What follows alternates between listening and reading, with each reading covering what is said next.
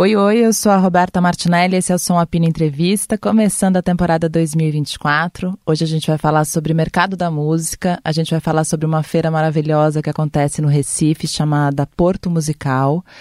É, eu vou falar com ela, que é empresária, ela que é uma fazedora na música, ela é diretora e curadora do Porto Musical. Com vocês, Melina Rickson. Som Apino, com Roberta Martinelli.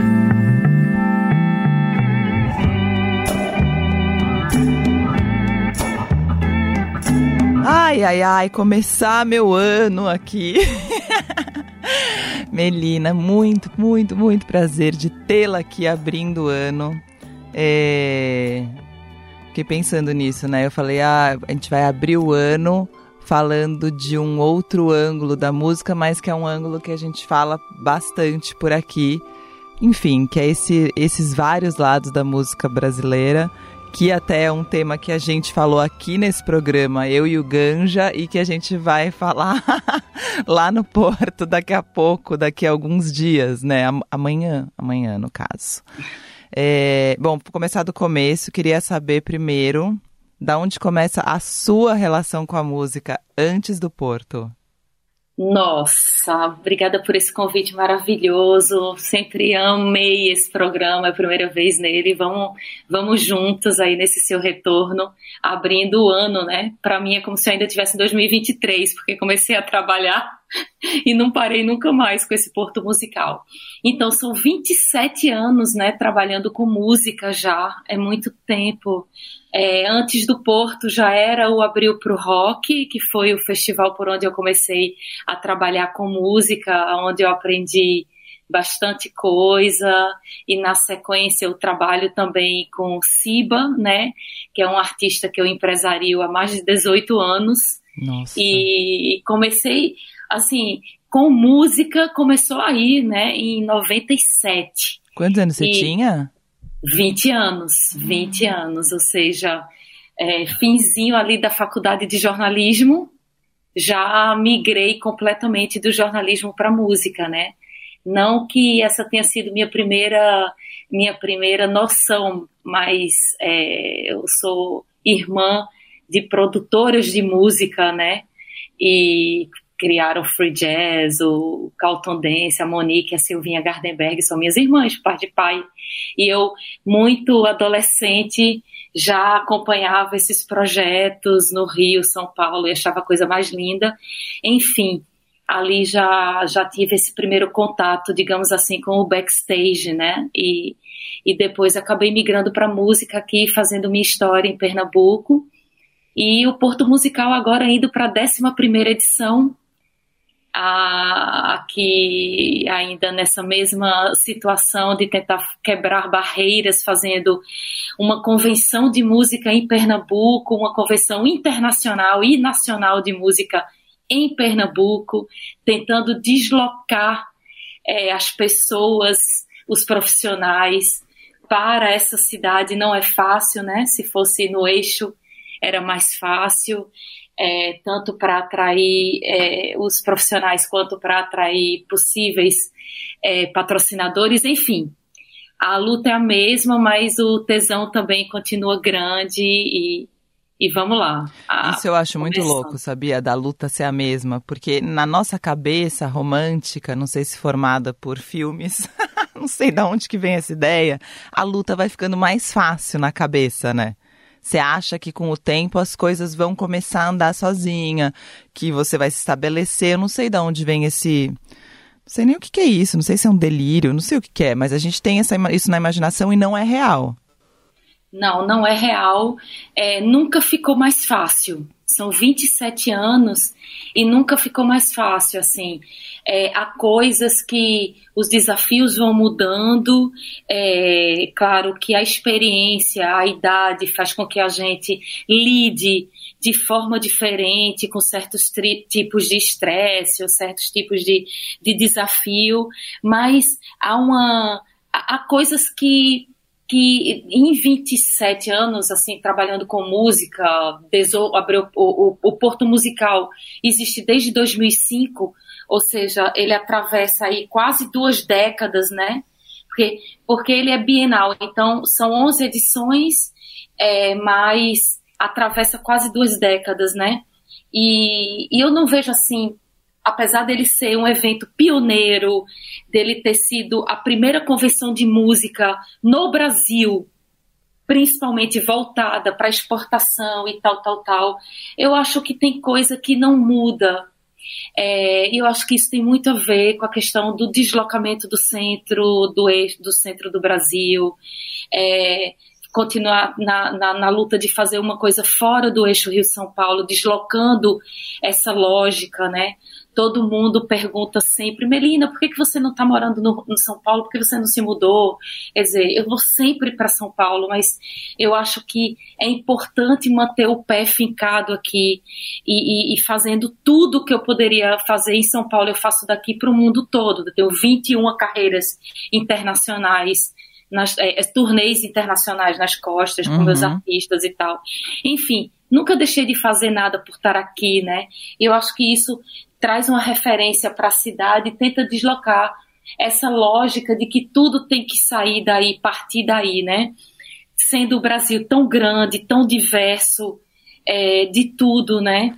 E, mas esse é um desafio, sabe? Muito grande, fazer as pessoas darem valor assim, o projeto é lindo, ele é forte, ele é potente, ele gera, ele gera é, negócios, retornos para todo mundo, sabe? Mas é mais fácil as pessoas do Brasil todo, norte, sul, nordeste, centro-oeste, comprarem passagens para ir para eventos no, no, no eixo do que vir para cá assim, é, é, é, um lance cultural, assim, sabe? É Isso é, é outra coisa que eu achei que tinha melhorado e durante a pandemia conversando com vários artistas que tinham voltado para suas cidades e começaram a trabalhar de lá e falaram que perderam muita coisa. O Catatal mesmo falou: "Meu, voltei para Fortaleza achando tipo, ah, já estou estabelecido, já tenho carreira, não sei o que". Ele falou: "Meu, fui esquecido". Ele falou: "Cheguei, eu cheguei em Fortaleza e realmente assim, faz diferença, Rô" faz muita diferença. E essa diferença, é, ela está na cabeça de quem tem dinheiro para dar suporte a eventos e deveria ter um pensamento mais amplo e global sobre é, o Brasil. O Brasil é gigante, né? Os projetos são bons em toda parte do Brasil, né? Mas essas pessoas ainda concentram esses recursos, concentram as esperanças e, em eventos só no eixo né, do Sudeste. E o público e os próprios profissionais que deveriam. Tem gente que circula, tem artista que circula é, o ano inteiro é, é, é, pelo Brasil, faz muita coisa fora do eixo Rio-São Paulo, né? E mesmo assim não desloca seu recurso para cá. Seu recurso, quando eu digo, Roberta, é imprensa, produtores, agentes, empresários, artistas tirarem Sim, o seu dinheiro diferença. também, comprar sua passagem para vir para um, eventos aqui, para ir em eventos em outros lugares, entendeu? Que às vezes é muito mais barato do que ir em São Paulo ou no Rio. Mas é como se fosse menos importante por acontecer aqui, sabe? Então, assim, é, é, é, uma questão cultural mesmo, que é complexa, né? Que louco, é sempre né? Muito é difícil de mudar também o pensamento, né? Porque eu acho... Eu, eu vinha achando que sempre achei que estava melhor, como tudo, achei que estava melhorando e não estava melhorando de fato, assim, estava melhorando na minha visão sudestina, mas na visão de quem está em outro lugar não está melhorando. Não, existe é, uma tentativa quase lúdica e de resistência de dizer vamos ficar e vamos insistir, né? É, em Recife, por exemplo, em Pernambuco tem uma, uma nova é, cena de, de cantores, é, de, de, de, de, autores é, é, que não saem daqui, que não querem migrar, que não querem ir para São Paulo, né? Mas e é lindo isso, mas a gente sabe que que é ainda é muito importante ir para São Paulo, ficar o pé e tal, tal, tal. Mas, enfim, é uma discussão, é, é uma longa, Sim. uma longa discussão essa. De anos. De anos. É. E aí, como foi a ideia do pontapé inicial do Porto lá em 2005? É, então, eu, eu era sócia do Paulo André, né, que foi empresário do Chico Sainz Nação Zumbi, criador do Abril pro Rock e tal.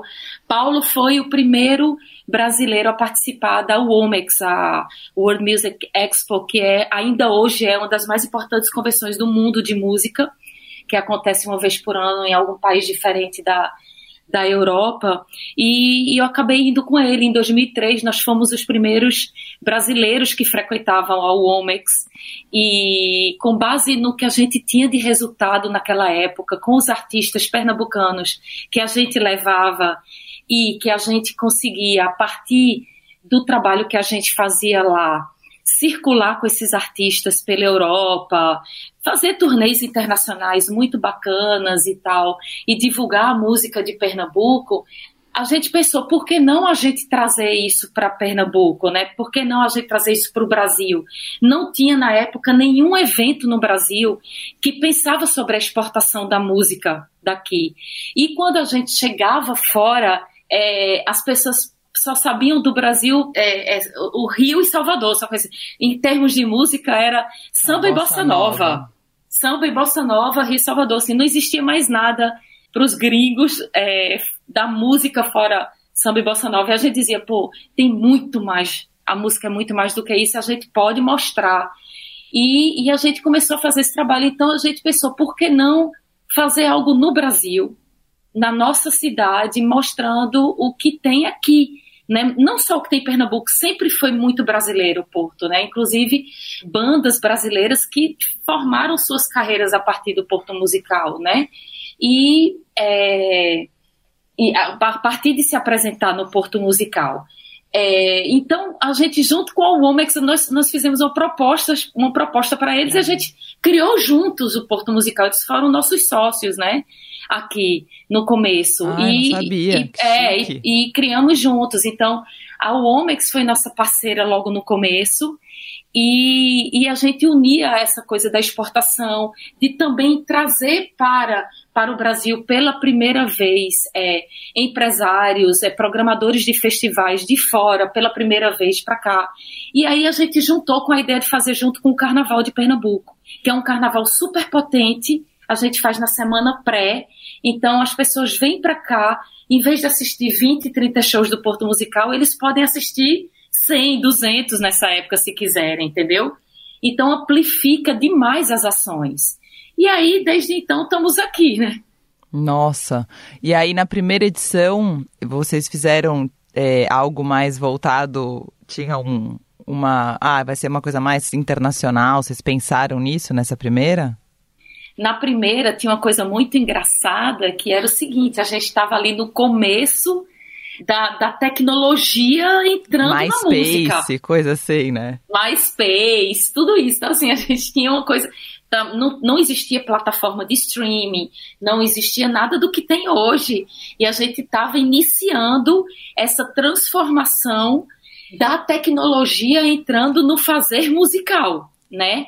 Então, como promover, como vender, como produzir música, tudo isso no início da internet, no início da, da coisa toda. Então, a gente tinha três pilares que, que a gente criou na época, que era, deixa eu ver se eu lembro, era Go Brasil, Go Brasil, que é vá para o Brasil e, e veja como é que funciona o mercado brasileiro e veja como é que, que, que é a música brasileira. É Go International, que é, é vá para fora do Brasil, era para que as bandas brasileiras, os artistas viessem para cá e começassem a pensar sobre suas carreiras internacionais, era o Go International e era o Go Digital, tipo, vá para Legal. o digital, vamos ver como a tecnologia é, entra no fazer cultural, como é que a tecnologia é, é, é, é vai mudar esse mundo, né? Então a gente tinha esses três pilares de pensamento e de conceito. E a gente atravessa essa, essa linha do tempo da tecnologia até hoje, né? Então, todo ano a gente foi trazendo o que é que está mudando, o que é que está acontecendo de novo. Bem, Não, bem e esse lance do Gol Digital é maravilhoso, né? Porque hoje em dia a gente fala, gente, pelo amor de Deus, tem a vida real também. Olha aqui como é, dá para fazer show de verdade, dá para a gente mudou totalmente. Agora seria vá analógico, vá analógico. Total. e como é também isso de, de atravessar essas mudanças todas, né? Porque o mercado da música, acho que principalmente dessa época até para cá, começou uma avalanche que haja, haja energia para acompanhar as mudanças, mas muda a cada pouco tempo, assim, não, não dura tanto tempo. Muda muito, é muito engraçado, porque desse ponto de vista há uma mudança muito radical o tempo inteiro, né, nesses quase 20 anos, mas o mercado musical muda muito pouco, na minha opinião. A, a, estrutura dele muda muito pouco. De que forma eu sinto isso? Na época a gente estava nessa coisa das gravadoras, né?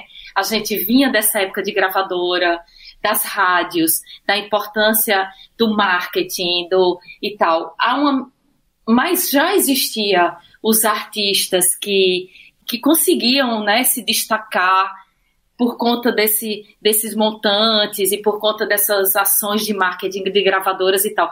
Há uma mudança nisso, obviamente, muito grande. Há uma mudança, há um, um acesso muito maior à produção musical. É, os artistas passam a produzir dentro das suas próprias casas, na parceria. Há, uma, há um acesso de colocar sua música mais fácil para as pessoas ouvirem através das plataformas de streaming e tal.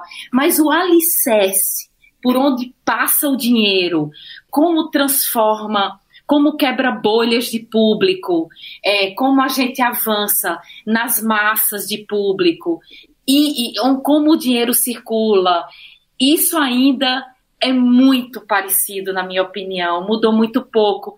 Os artistas é, independentes ainda têm muita dificuldade de conseguir grandes palcos, ainda tem dificuldade de conseguir é, é, é, é grana para fazer promoção, né? O que era na época é, valores enormes colocados em rádios para que para que se tocasse aquela música. Hoje é nas rádios, mas é é no streaming também. E, e aí continua o alicerce do mercado é como se ele não não tivesse mudado muito Assim, a Sim. dificuldade de se projetar ainda é difícil, mas claro, mudou o jeito, assim. Claro Muda que dá as sortes, coisas, né? mas o final ali tem um fundinho que é igual, né? Eu tava até falando isso, que eu acho que a gente em dois, quando começou MySpace, essas coisas, a gente acreditou mais na mudança, eu acho. E aí, com o tempo, a gente foi entendendo que não tinha mudado tanto, né? A gente falava, ah, as gravadoras acabaram, é, e não tinham acabado, elas estavam ali, só, só que até focadas, acho que até elas tinham deixado de lado um tipo de música, talvez, não tinham acabado. E eu acho que a gente estava falando isso várias vezes, que a pandemia eu acho que mostrou isso, que no final das contas é, a gente voltou para essa lógica, onde os grandes têm muito e os pequenos não têm nada. E a pandemia deixou claro que, olha, a gente não tinha mudado tanto, não. Vocês estavam, vocês que estavam iludidos. Exatamente. É claro que a gente consegue hoje ver uma ascensão de artistas que saem das comunidades, né? E que e conseguem ascender né, conseguem acender. É, existe toda uma nova música brasileira, é, mais, digamos assim, fora dos centros urbanos e uma música preta brasileira muito potente. A gente vê uma ascensão é para o pop, digamos assim, que seria essa música mais comercial, mais mídias zonas de músicas e ritmos que saem de, de, comunidades e tal. Isso é, isso é lindo, isso é muito bonito de apreciar. É o funk, é o hip hop, é o rap, é o brega, é o brega funk aqui em Pernambuco, que hoje toma, já tem grandes públicos, né? Isso é, isso é muito legal, né? Sim. Quando a gente olha para mais para trás, a gente vê, eu, eu consigo ver assim, uma música mais elitista, digamos assim, que vem mais da classe média, da classe média alta e, e das elites, ganhando esses grandes públicos, né? Mas isso bem para trás mesmo, a gente hoje já consegue ver uma ascensão de uma galera que não tinha recurso e conseguiu subir, conseguiu hoje se estabelecer no mercado. Claro que tem, né? Mas ainda há uma gama gigantesca de artistas independentes que estão ali espremidos, né? é, muito espremidos, assim, e que com dificuldades, e são, e são o que eu considero a genialidade da música brasileira, né? Tem uma genialidade ali no mid que estão espremidos entre os grandes palcos, porque não fazem, porque os grandes palcos hoje em dia precisam ou requerem grandes públicos gigantescos, né? Uhum. E, e, e, não são mais tão pequenos assim. Então eles estão ali espremidos e infelizmente os festivais aos poucos ainda não voltaram para a lógica de antigamente de que precisam arriscar mais nessa diversidade, nessa genialidade da música, né? Estão ainda muito reféns, seja pela pandemia ou não, ainda muito reféns de bilhetagem ou com a curadoria, digamos assim, mais preguiçosa, de só colocar quem, quem bilheta muito ou quem está muito hypado.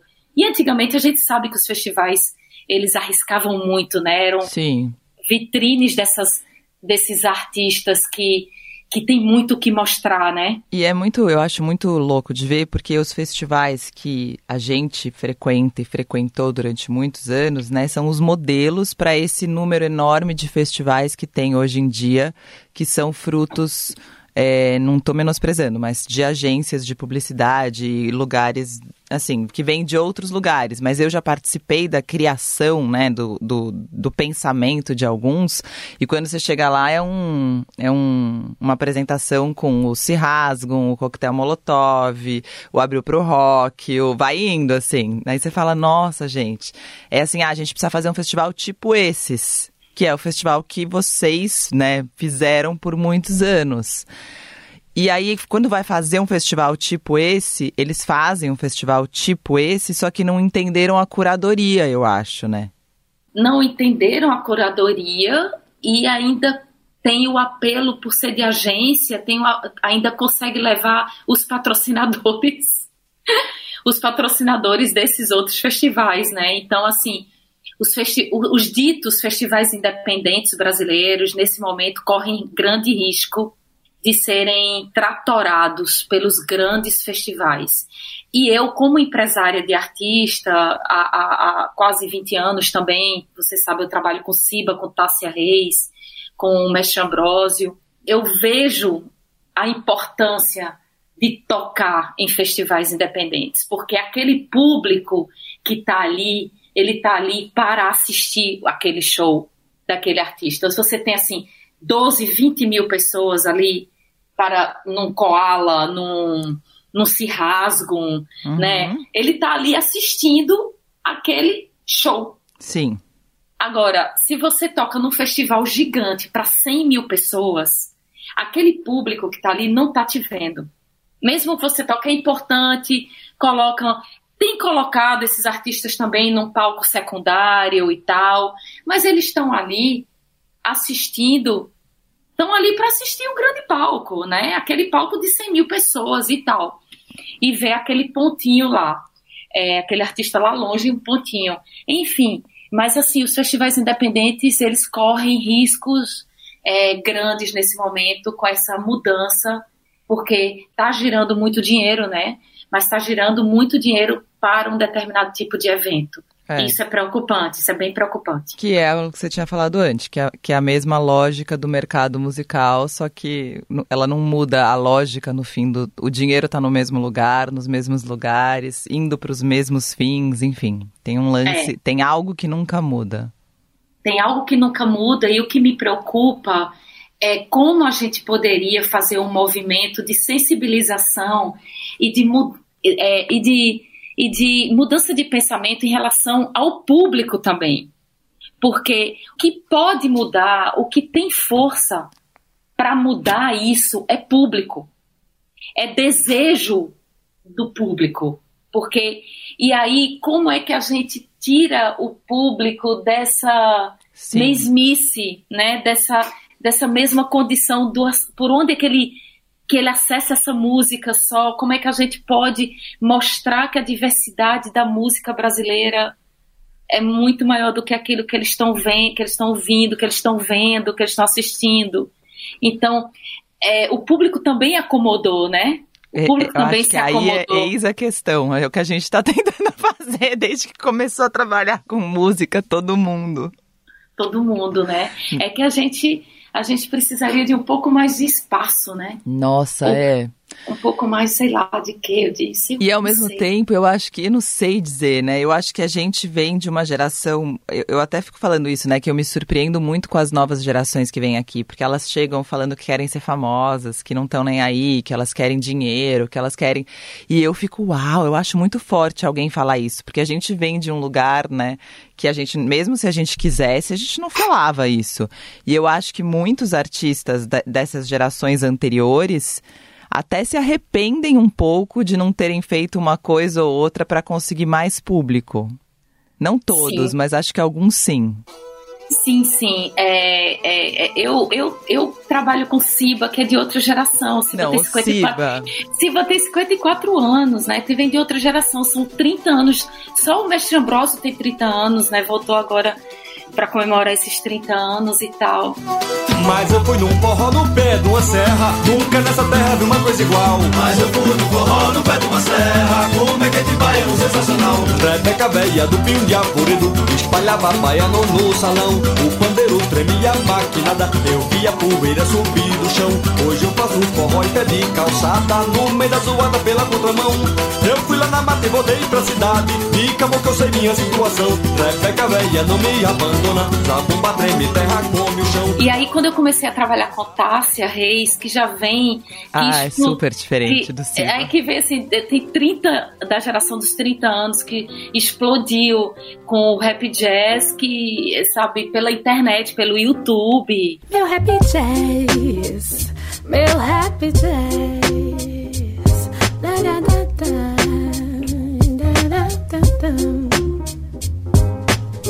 Eu fico sempre na moral. Mas sabe, mais notícias abalam o meu astral. Eu tô legal, não tá ruim. Tô forte, tô viva, tô bem longe do fim, acho né? Sempre levando uns tocos, a vida dá um soco. A quem acha que é pouco, mas não é. Mas nem ligo pros outros, quero chegar no topo. Loucura racha coco, sem bop pra mané. Né, foi, ficou conhecida aí.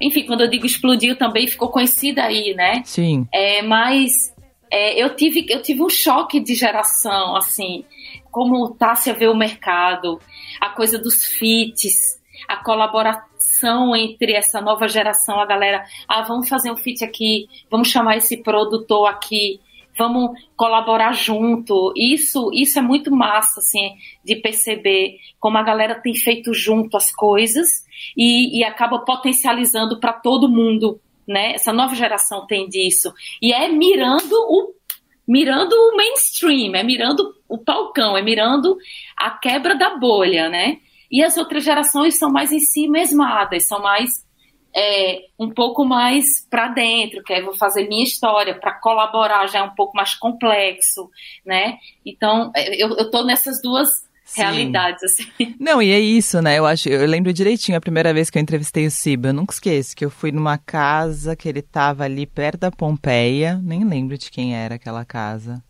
E. E eu lembro dele falando, acho que ele estava chegando de Nazaré da Mata na época, e ele falando sobre a importância da música como movimento, como encontro, como não sei o quê. E eu saí de lá, tipo, muito encantada. Assim, falei, nossa, meu, que cara maravilhoso, mas como faz isso, sabe? Como faz para viver assim? E essas novas gerações têm esse lance do a gente vai pro mainstream, a gente tem que não sei o que, a gente tem que não sei o que lá. E, e, juntando, se juntasse as duas, eu, né, juntar as duas é perfeito. É, é porque tem a coisa. É, eu acho também que tem o seguinte, Robertinha, o, essa geração, mas é, que é a nossa geração, é, teve mais desafios, né?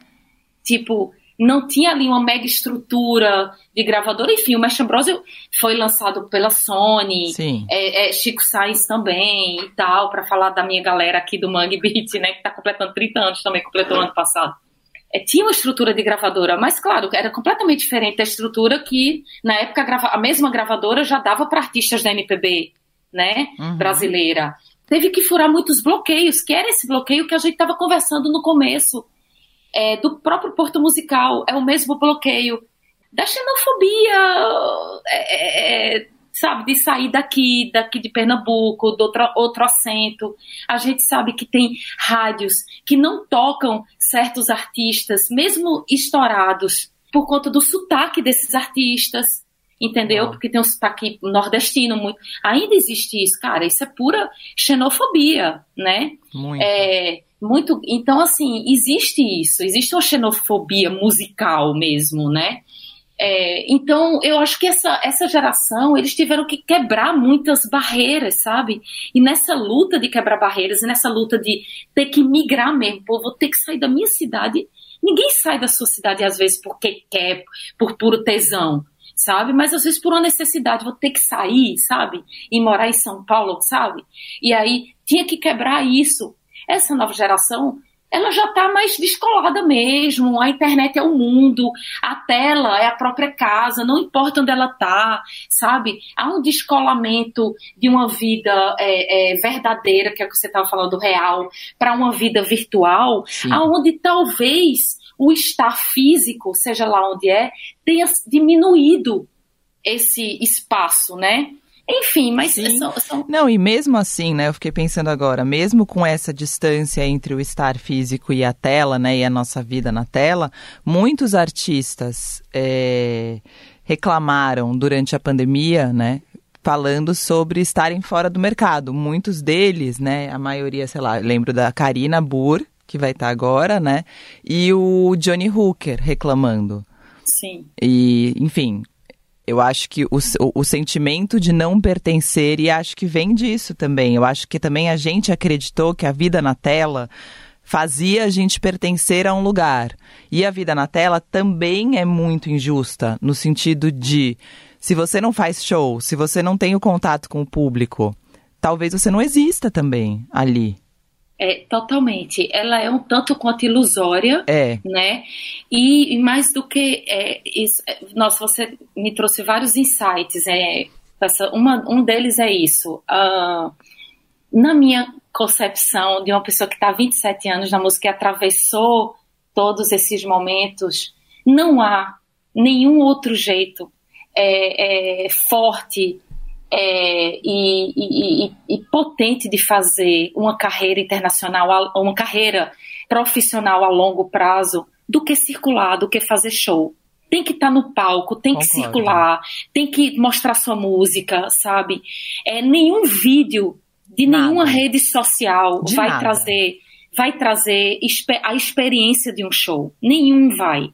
E mesmo assim, então é, é, é muito importante o, o, o, show, sabe? Então eu sempre falei para os artistas que eu trabalho, tem que circular, seja lá como for, sabe, nas condições que, que tiverem. Então, eu sempre fui uma empresária que tive muito jogo de cintura com contratante, com festival. Bora fazer, eu quero fazer, porque eu sei da importância daquilo ali para novos públicos, para consolidação de, de público que é pagante, sabe? E, e outro site que, por, por exemplo, está numa tela, não tem isso né? A pandemia não teve isso. Outro insight que me dá no que você fala é essa questão da, é, é, é, dos números, né? Porque hoje em dia as curadorias estão se ligando em números. Ah, é o número de players, ah, é o número de seguidores no Instagram, ah, é não sei o quê. E é muito, é muito incrível, porque a gente tem, a gente vê, por exemplo, é uma coisa muito interessante até de observar. O Luiz Lins é um, é um artista daqui, de Nazaré da Mata, continua morando em Nazaré da Mata, que é a zona da Mata de Pernambuco, aqui a uma hora de distância de Recife, ele não sai de lá. Ele não é um artista que circula muito em palcos pelo Brasil, poderia até estar circulando, mas não circula. Ele tem 3 milhões, mais de 3 milhões de ouvintes no Spotify ao mesmo tempo para desfazer tudo que eu tô te falando aqui. É. Ele tem 3 milhões, mais quase 4 milhões de ouvintes no Spotify. Ele tem quase 400 seguidores no Instagram. E ele pergunta se Luiz está fazendo show toda semana. Não tá. Não tá. Amar é mar aberto, navegar incerto, um caminhar deserto. Parece que amar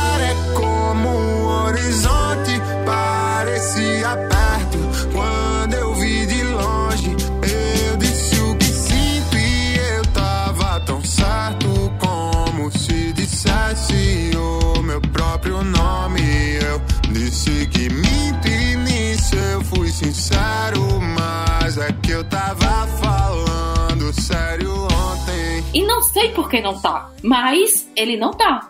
Né? Eu vi uma, uma conversa uma, uma, uma, palestra dele recentemente que ele disse que não gosta muito da coisa do avião, da logística, do palco, até ah, chegar no palco é difícil. Ninguém gosta, né? Mas assim, que é difícil para ele isso, enfim, pode ser isso, mas. É, é, e como é que se explica isso?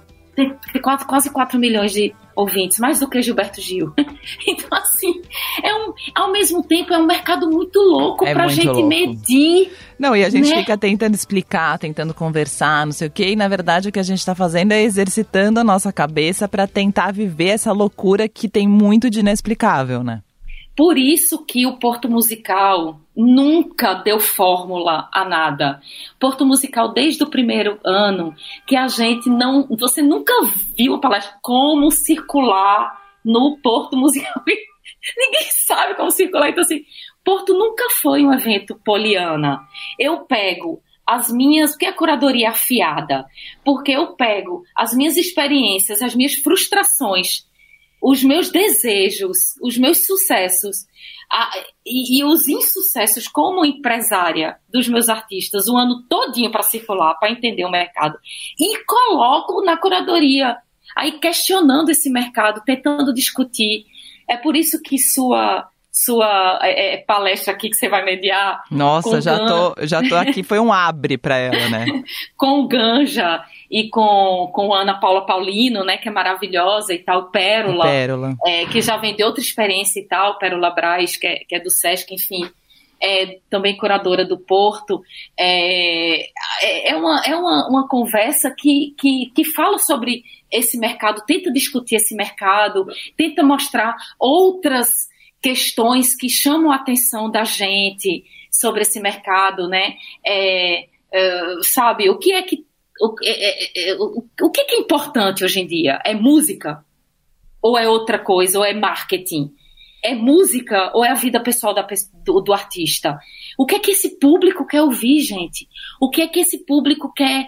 Que, o que é que chama a atenção desse público? Né? É a cor do cabelo, é como aquele artista está vestido, é onde ele está tocando ou é a música que ele está cantando, sabe? Então tem umas lógicas é, é, invertidas às vezes ou que fazem sentido, mas que a gente não está entendendo. Enfim, o Porto Musical desde o começo tenta provocar isso, é, discutir isso, sabe? Você me deu a frase já de abertura da minha, que é perfeita, né? O que, é, o que é né? importante hoje em dia é música. Então, quando a gente fez o, é, esse ano o, o, slogan, que não é slogan, já que falando de agência, né? Que não Total. tem agência nenhuma, nenhuma por trás do Porto Musical, é apenas uma cabeça pensante, assim, que era esse. A música precisa voltar a ser o mais importante, a música é o mais importante, sabe? Isso estava na minha cabeça quando eu pensei essa curadoria, né? Então a gente vai ter coisas assim, que a gente está discutindo isso, porque vai, nunca vai mudar, a gente vai estar tá sempre discutindo alguma coisa diferente para tentar entender o que faz todo o que faz todo sentido com o, o que faz todo sentido com o, com o Brasil, né? Total com as, com as dissonâncias do Brasil, com as complexitudes do Brasil. Eu costumo dizer que o mercado da música, ele é o espelho da sociedade brasileira. Super. Ele é xenófobo, ele é misógino, ele é machista, ele é, é etarista, ele é classista, ele tem toda uma questão ali. Não, a gente estava né? falando isso até, eu e o Ganja aqui, é, falando isso sobre até quem, quem detém a narrativa, né? Que por muito tempo a esquerda começou a cair na, na, nas, nas, narrativas da direita. Eles que tinham, né? Eles que tinham o poder. E que é um pouco o que acontecia com o mercado, com as gravadoras. Que teve um momento em que as gravadoras que determinavam as coisas. Aí os artistas pegaram as coisas para eles por um tempo. E agora eles voltaram, eu acho. A gente acha, né, no final das contas, que a gente estava tá, falando de quando o Criolo lançou o Nó na Orelha, que um monte de gravadora foi falar, olha, a gente queria, a gente queria. E eles, não, obrigado, vocês não têm nada a acrescentar. É e como isso mudou agora de volta, né? Como a gente vai mudando, tem um lance de, de onde está o poder. Exatamente. Tem uma. A, a, o artista hoje pode dar, né? A única coisa que eu acho que continua sendo importante, e quando pergunta assim, ah, mas qual é a diferença de ter uma gravadora ou não? As pessoas perguntam, né? Para mim, eu falo, cara, A, a diferença é dinheiro.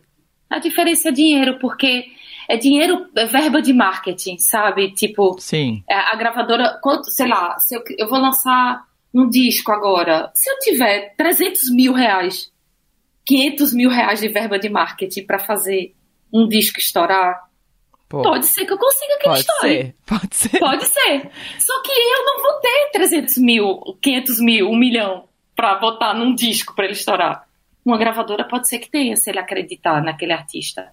Então, assim, eu acho que aí que é uma questão da grana, é um, passa pela principalmente por isso, né? Porque Sim. os produtores, os empresários e, os artistas já entenderam como fazer promoção, já estão mais empoderados disso.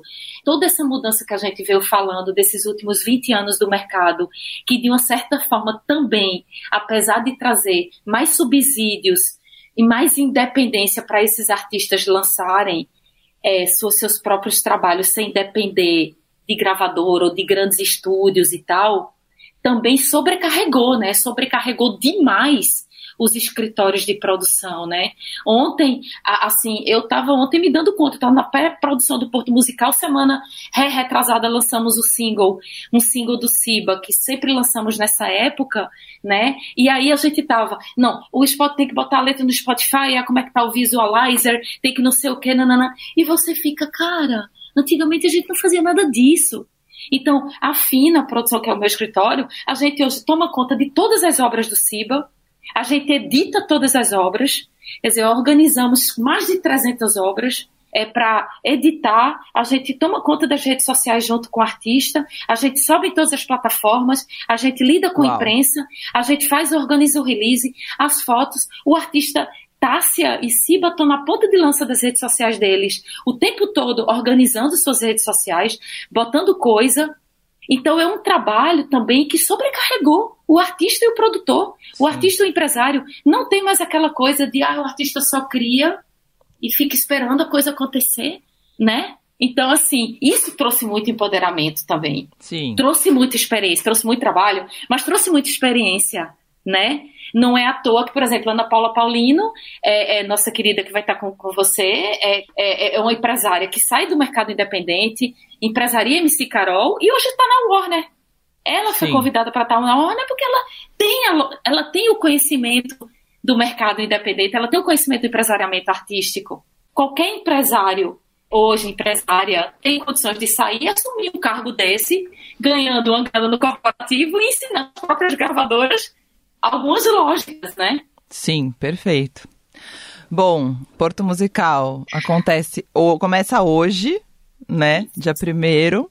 É um, dois, três e quatro, é isso, né? Não, é um, dois e três. Um, dois e três. Hoje, amanhã e depois, com conferências sobre o mercado da música, tentando entender um pouquinho de. de Eu amo tentando, ainda bem, porque não vai dar. não, não vai dar nunca pra nunca. Tem gente no Porto Musical, musical que vai e faz assim, pô, mas Marina, é muito complicado, porque de manhã eu vou para um workshop para aprender como eu registro minhas músicas lá, que é tão importante o artista aprender a registrar música, né, suas músicas, super importante aprender direito autoral, não sei o quê. Aí eu vou todo animado, aprendo, não sei o quê. Quando chega de tarde eu vou assistir uma conferência, acaba com a minha cabeça, eu acho que eu, tô, eu vivo numa crise do Porto Musical. Mas é isso, né? É isso. A gente, a gente tá expõe tudo... a crise.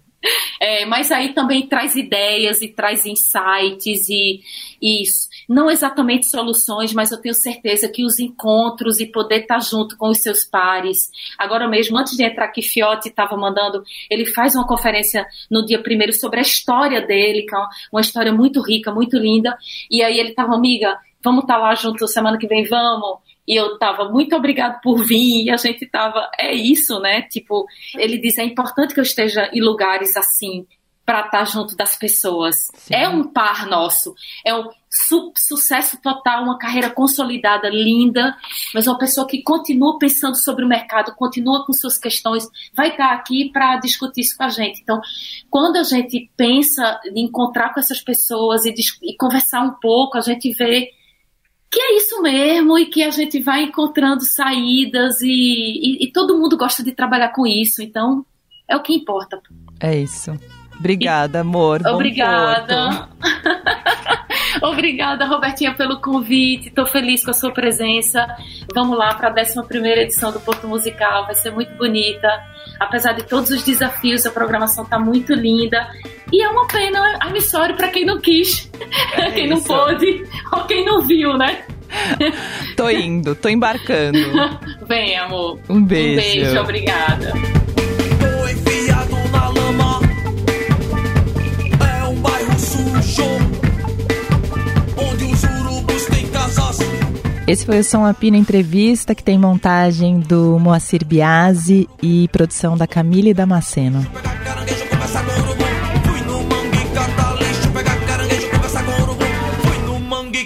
Lixo, pegar caranguejo, conversar com urubu.